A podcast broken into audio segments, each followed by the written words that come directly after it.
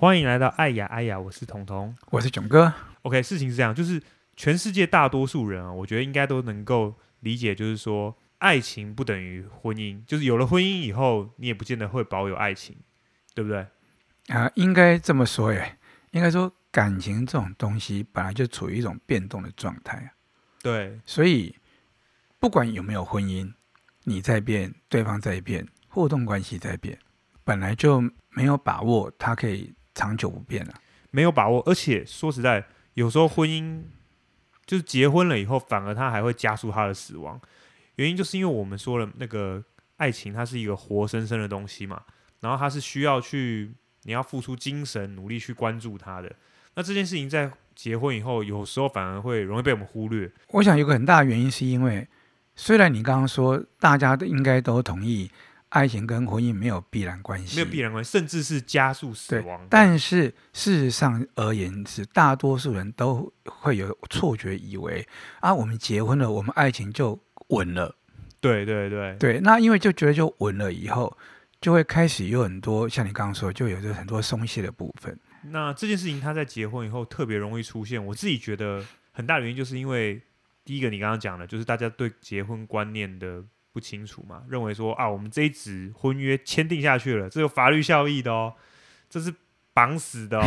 你要要要反对的话，你要去户政事务所提离婚才能够生效哦。需要把那个吴江豪宅给我的啊。对对对，在还没做这件事情之前，都是有效的哦。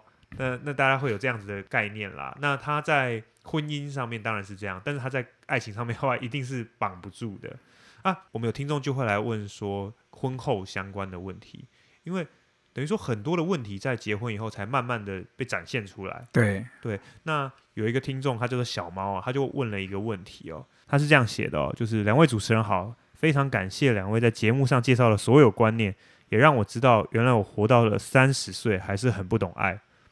他想要请教的问题是哦，他已经结婚三年了哦，但是他不知道他爱不爱他的先生。他要怎么样才能够知道他是不是真的爱这个人呢？小猫是这样讲的哦，当初他会跟他的先生结婚，是因为他先生的条件很不错，但是他觉得没有所谓的浪漫触动。小猫想说，他当初可能就是因为落入了我们在节目中所谈到的有条件的择偶，或是一种交易的关系。虽然目前他现在没有外遇，或者是没有遇到什么不错的人，但会不会有一天他在外面遇到了某一种浪漫触动，就让他跟他的先生关系变得很痛苦呢？就他先生的叙述哦，当初他先生应该是有被他浪漫触动到，呃，他的先生非常爱他，但是他却没有办法给他相同回应的爱，导致他们现在也没有爱的热烈，就是就变成了一种很平淡的生活。但是他很感激他的先生哦，因为他跟他交往以后，他学习到了很多，对人生的想法也宽阔了很多。广义来说，小猫觉得他自己变成一个更好的人，但是他真的不知道他。爱不爱他的先生？小猫说：“我可以帮他做很多事，或者是为了他们两个的未来，让现在自己可能过得蛮辛苦的，就是他持续的努力，让他们有一个更好的未来了。但这真的是爱吗？他的这个问题，其实首先可以看得出来，他是非常应该说，他听我们节目是听得蛮细的。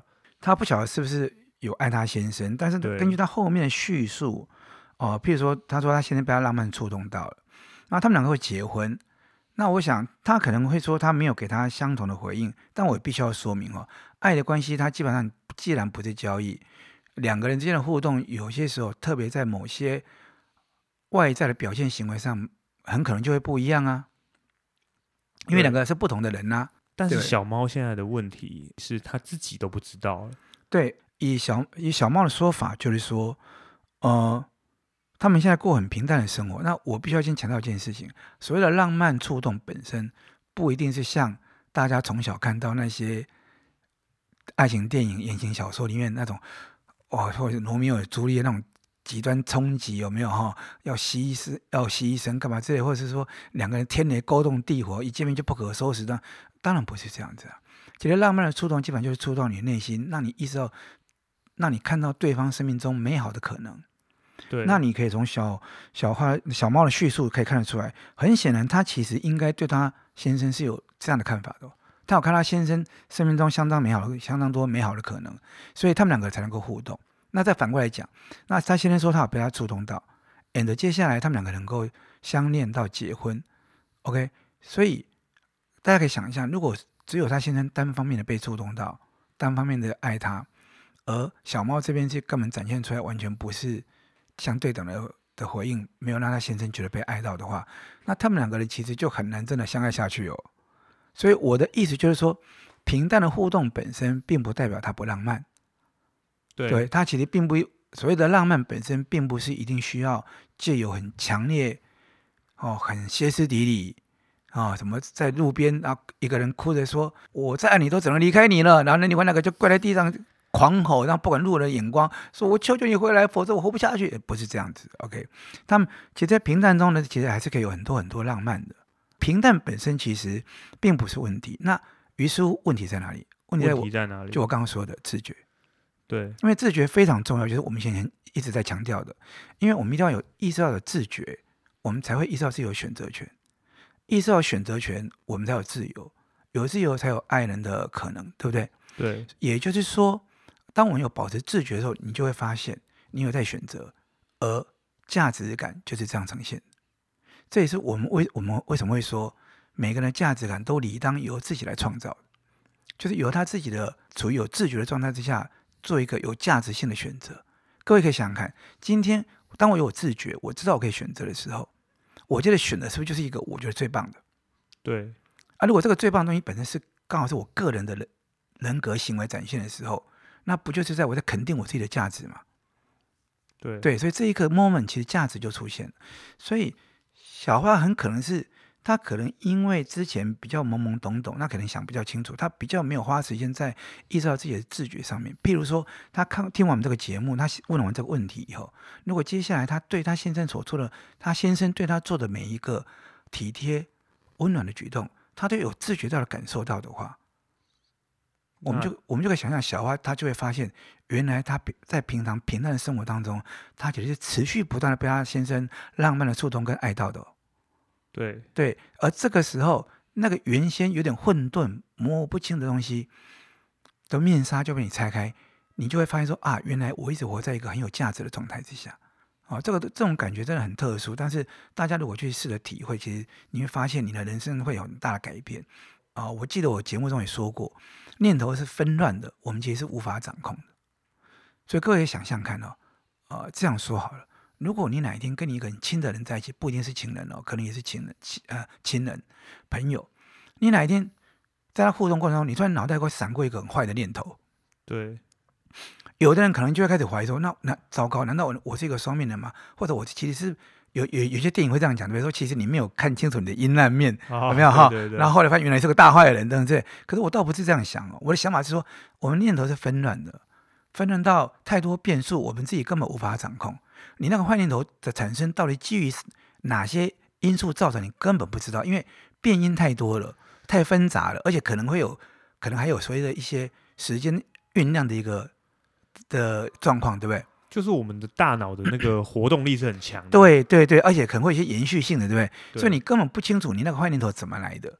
所以我的意思说，当当然有些可能有好念头，有的可能会有一些色情的念头，都可能，或者是贪婪的念头，那或是就。很想杀人，对对，等等之类的，因为情绪来。但我的意思说，有的人可能就会说，会开始怀疑自己是不是有什么面没发现。可是我觉得，念头的成因变化这么多，我们根本无法掌控的状态之下，其实我们是很难去真的去掌控到说我们的念头的。我一直不太喜欢一种说法，叫做说，呃，人如果真的进步到程度是，连念头都，你那个什么不好的念头都不会有，我会觉得说，你越这样想，你反而。越容易被束缚而产生奇怪的念头。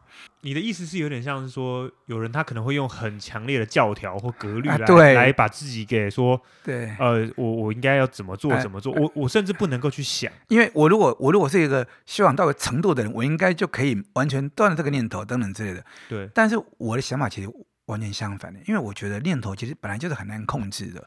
我坦白说了，这些这么多年下来，你我们看过多少宗教领袖？人生导师，通通都垮台。为什么？因为我们本来就很多这种东西。我们人的存在，如果今天你是信基督教的话，我们就用基督教的说法叫做人的存在本来就带着原罪的。那如果你不要用基督教讲的话，我们用一般的说法就是人一出生本来就是极度软弱的。对，OK，所以我们其实会有一些软弱的念头或一些不恰当念头，我就我个人来看都非常正常。但是重点不在这些，因为当你这些念头出现的时候，如果你是个没有自觉的人，什么叫没有自觉？就你没有你没有意识到你自己的存在多重要，以及你没有意识到说，其实我选择权多重要，或者我的自由选择多重要。如果你没有意识到这个的话，你就很容易不小心被一些混沌的念头出来，尤其是那些念头如果万一比较强烈，譬如说。你刚好跟你女朋友分分手，或者是离婚，然后你可能有段时间没有性生活，这个时候很有可能性刺激这件事情对你就会很强烈，对不对？对，那一个一个原先也会出现念头，再出现的时候，可能对你的强度就不一样。但是如果你是个自觉的，人你就会知道一件事情：念头根本不重要，重要的是在诸多纷乱的念头里面，你永远都有选择权，可以选择你要选哪一个念头出来成为你自己。成为你自己，对，而这个选择本身才是你的价值啊。所以讲回来，这个问题就是他，他一开始开宗明义就讲说，他结婚了三年啊，他结婚三年了，但是他不知道他爱不爱他的先生，到底要怎么样知道自己是不是真的爱这个人呢？怎么讲？听起来还是很难回答他。我的意思就是，所以他其实，我建议他，建议小猫的意思就是说，他开始呢有自觉的去跟他先生生活，有自觉的，有自觉的去相处。对，譬如说。譬如说，他口渴了，那先生就很体贴的倒了杯水给他，那一刻就是爱的交流。对，其实回到跟我们刚前面讲过有关，就是我们不是刚刚前面不是说过吗？有些时候情人对我们的好，对我们的爱，我们因为享受太久了，就习以为常。嗯、那我记得我们讲到这个部分部分的时候，我有提过，所以我们要时时刻刻提醒自己，每个人都是自由的。他。他可以选择二十年都这样对我，他也可以在下一刻就选择不要这样对我。对，所以当他每一刻后面的三十年、四十年都还是这样选择的时候，是非常有价值的，因为他每一刻在选择继续是跟你相爱。那如果你有这个自觉的话，你可能你感受到浪漫触动，就跟你原先以为的平淡会有相当大的差别。我们之前有讲到那个弗洛姆爱的艺术吗？它里面有特别有提到说，爱它不只是一种感情，它是一种带着意志的选择。对对。那现在有一个我自己觉得有点吊诡的地方，就是说，如果它是一个选择的话，嗯，那那又怎么会消失呢？你懂我意思吗？我今天说我不爱你了，我们有这个自由嘛，对不对？嗯、我可以选择爱你，或者是说我不爱你嘛。嗯、但是很多人，尤其是进入婚姻的人哦，他特别就容易卡在这个点，他不知道自己还爱不爱。那如果他是一个选择的话，我永远都可以持续努力去爱你，是这个意思吗？但是这中间牵到个另外问题，不是不是只有意愿问题，你记得吗？它更重要是个能力问题。OK，所以在婚姻婚婚姻的关系相处过程当中，例如以小猫小猫为例，如果他长期的没有去意识到这个部分，处于一种没有自觉的状态之下跟他先生互动，那他就有可能久了以后会觉得说，啊、呃，他其实并没有特别被爱到的感觉啊。然后，对，对他甚至也因为这样子，他也就比较不会激发他比较有自觉去爱他先生啊。对对，那或者是说，有一些婚姻是因为结了婚以后，刚刚说过，他就他就认为说啊，就契约签了，OK，就开始彼此疏远疏远对对方的注目跟沟通了，尤其是缺乏沟通。对，这个情况之下，两个人的感情逐渐疏离以后，呃。即便你想说，哎，我想要继续跟他相爱的时候，那个选择出来，可是很有可能你并没有能力支持你这个选择啊。哦，对，就是你们呃，简单讲，就你们其实关系已经改变了，确实已经没有相爱了，对不对？确实已经没有相爱，所以确实没有相爱，就是说你们两个感情其实已经不流通了。比如举个例子，因为小猫这个例子，显然是老先生还是有在持续爱他嘛，对，我看还是这样，对对对。对那那如果先生也没有，也不再爱他了呢？那他们之间不就是已经断了吗？对啊，断了。如果断了以后，如果你想要说，那我还是想爱啊，那这个时候除了你的意愿问题以外，还有你的能力问题以外，当然也包含你先生的意愿问题啦，跟他的能力问题，对，跟他的能力问题啦。不过我觉得小猫这个例子还有个地方我们可以值得一看的是，虽然他提到说，也许我没有给他相同的回应的爱，那我觉得这个东西是因为刚我前面讲的，他可能比较缺乏自觉去感受。好，那接下来他说，当然很感激他，因为他他学到很多，对人生的想法也宽广许多。广义来说，变成一个更好的人。那这个我们也讲过了，爱的本质就是爱的这种特征，就是两个人都会因为这段感情而变得更更好更好。对，OK，好。但他说，但我真的不知道我爱不爱他。对他真的不知道。对他，我可以帮他做很多事，为了未来，甚至也可以让自己过得蛮辛苦。而且他觉得不是牺牲，这真的是忠实听众哈。对、哎，他觉得他，他觉得这个不是牺牲，而且而且更重要，他讲一句话很重要，就是而且在过程当中，我也提升了自己，所以让我也很开心。所以简单的，他跟他先生的互动关系里面，两个人其实都在这个关系里面不断的提升，而且而且发掘自己的生命的价值。所以我会觉得他们两个之间应该还是有一种。目前看起来，我觉得应该是有一个爱在在中间乱的过程，但是小猫可能要，我建议小猫做的事情是，他可能要更细腻去察觉他先生为他做的每一件事情背后隐含的爱意。对，他其实是有察觉到的哦，嗯，他能够理解到他先生很爱他哦，这边都是 OK 的。嗯，因为他并没有提到一些细节的部分。那我的意思就是说，他如果有更自觉的去去细细咀嚼跟品尝。他跟他先生互动，包含他自己哦，包含他自己为他先生做的一些事情，或者他先生给他一些给那个 sign，他的回应，这些东西其实你去细去咀嚼，都会发现不发现不一样啊。这就是我刚刚说的，为什么有些人会在分手或离婚以后，哦，沉淀了时间才发现说，天哪，其实我真的很爱他。但是有没有可能是这样？嗯，他跟他的先生相处的很好，他们默契也很好，嗯，他先生爱人的能力也很高，所以他先生时常给他。很多的，无论是包容啊，或者是爱啊，或者是关心啊，都给到位了。但是应该说，他们两个也因此变得越来越好，越来越有默契。但他就是不爱他先生了，有没有可能？因为我们讲过，爱是一种同时的双向交流。对。所以，什么叫做爱的能力很到位？这句话其实是值得商榷的。很到位啊。对，因为所谓的很到位什么意思呢？对，我的意思就是，即便你可能在。一万个人里面，你是万中选一的具备爱的能力，但你只要没有爱到那个人，那个爱基本上就不算成功。对，不，我被你爱到了。哎，我举个例子啊，但是我没有爱你，这样可不可以？这样说好了，以学生为例好了，学生爱我们就是信任我们，对，不是为我做了什么。对，所以基本上我要跟学生爱的交流，就是有时候就很简单，就是我想爱你，你愿意接受，这个爱就完成了。呃，刚开始你可能比较强，你用比较比较主动的方式来爱我，对不对？嗯。那我呢？我用信任跟接受的方式回来爱你啊。对对啊，所以今天他跟他先生之间有没有相爱呢？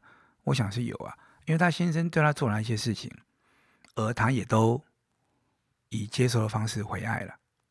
对对，那我会觉得他可能比较执着的，还是在于他可能觉得爱一个人是不是要比较激烈？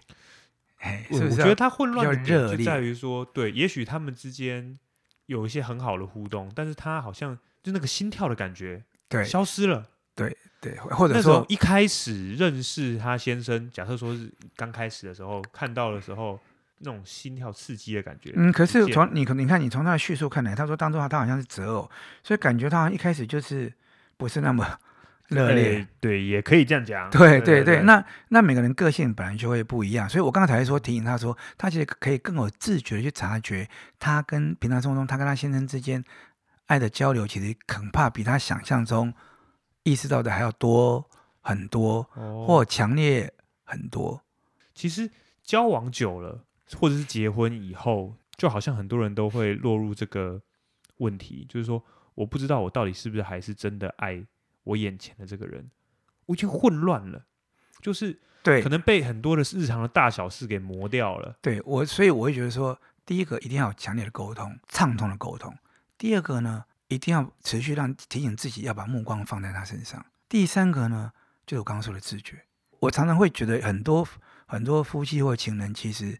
到后期走到后期会出状况，当然，当然我们要切入点很多。那就这个角度的切入，就是其实都已经缺乏了有自觉的去意识到两个人其实在成就一件多么有价值的事情。呃，因为没有这样意识到的话，你就会缺乏去关注对方的这个动力了，对不对？对，你甚至也可能你也对自己常常会处于一种状态，就是你一旦缺乏自觉，你就缺乏爱自己的意识。